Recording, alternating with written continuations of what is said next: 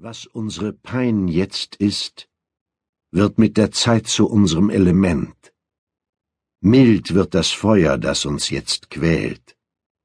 Nach seinem Wesen ändert sich das unsere. John Milton Das verlorene Paradies Gesang 2 2381 Blaues Feuer ging einem roten Blitz voraus, als einer der Borgkuben auf dem Hauptschirm zu einer Wolke aus brennenden Trümmern wurde. Die zwei, die ihm aus dem indigofarbenen Azurnebel gefolgt waren, rasten durch seine auseinandertreibenden Überbleibsel, beschleunigten und eröffneten das Feuer auf ihren einsamen Gegner. Schrille Kampfgeräusche umgaben Captain Jean-Luc Picard, der mit steinerner Miene auf dem Kommandosessel der Brücke saß und die Schlacht um sich herum schweigend verfolgte. Über dem Dröhnen der Energieexplosionen, die auf die Schilde der Enterprise einprasselten, rief Worf Steuer, Angriffsmuster Echo 1. Taktik, nehmen Sie den näheren Kubus ins Visier und feuern Sie nach eigenem Ermessen. Picard versuchte sich auf die Stimmen seiner Besatzung zu konzentrieren.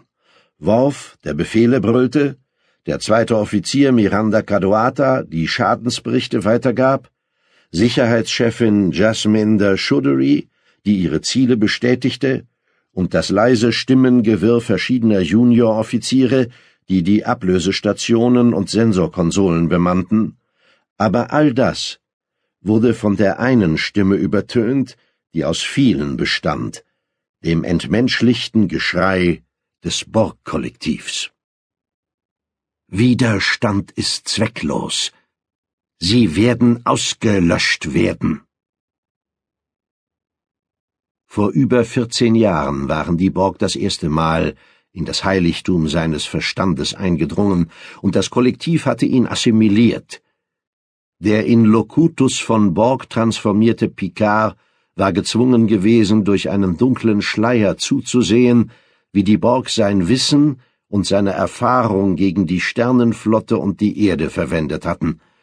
Selbst nachdem er physisch vom Kollektiv befreit worden war, bestand die Verbindung mit seiner Stimme und seinem seelenlosen Gruppenverstand fort.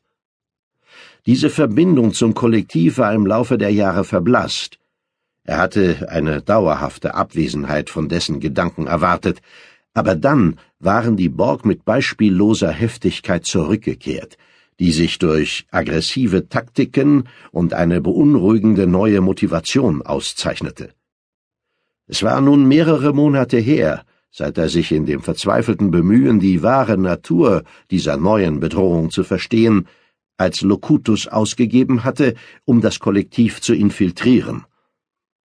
Er hatte gedacht, dass er sie überlisten könnte, dass ihn Erfahrung und Innovation schützen würden, während er es wagte, ihre Geheimnisse auszuloten. Was für ein Narr ich war. Eine gewaltige Erschütterung warf die Brückenbesatzung nach Steuerbord und ließ die Beleuchtung flackern. Eine Backbord gelegene Konsole explodierte. Glühend heiße, rauchende Trümmerstücke landeten in Picards Schoß und der brennende Schmerz an seinen Beinen brach den Bann, den das Kollektiv über seine Gedanken gelegt hatte. Er fegte sich die glimmenden Trümmer von seinen Oberschenkeln, während er aufstand und sich neben Worf stellte. Der klingonische XO hatte seine ganze Konzentration auf die Schlacht gerichtet. Steuer! rief Worf, während Lieutenant Joanna Faw zurück auf ihren Platz kletterte. Hart Backbord!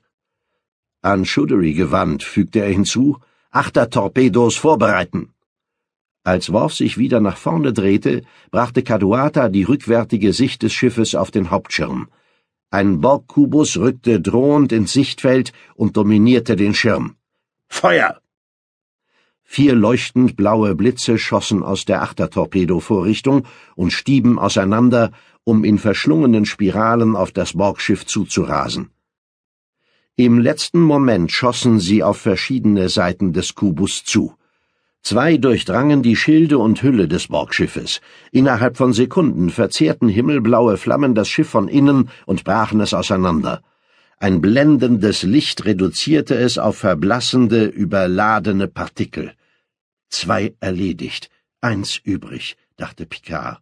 während der Hauptschirm wieder zu seiner normalen vorwärts gerichteten Sicht wechselte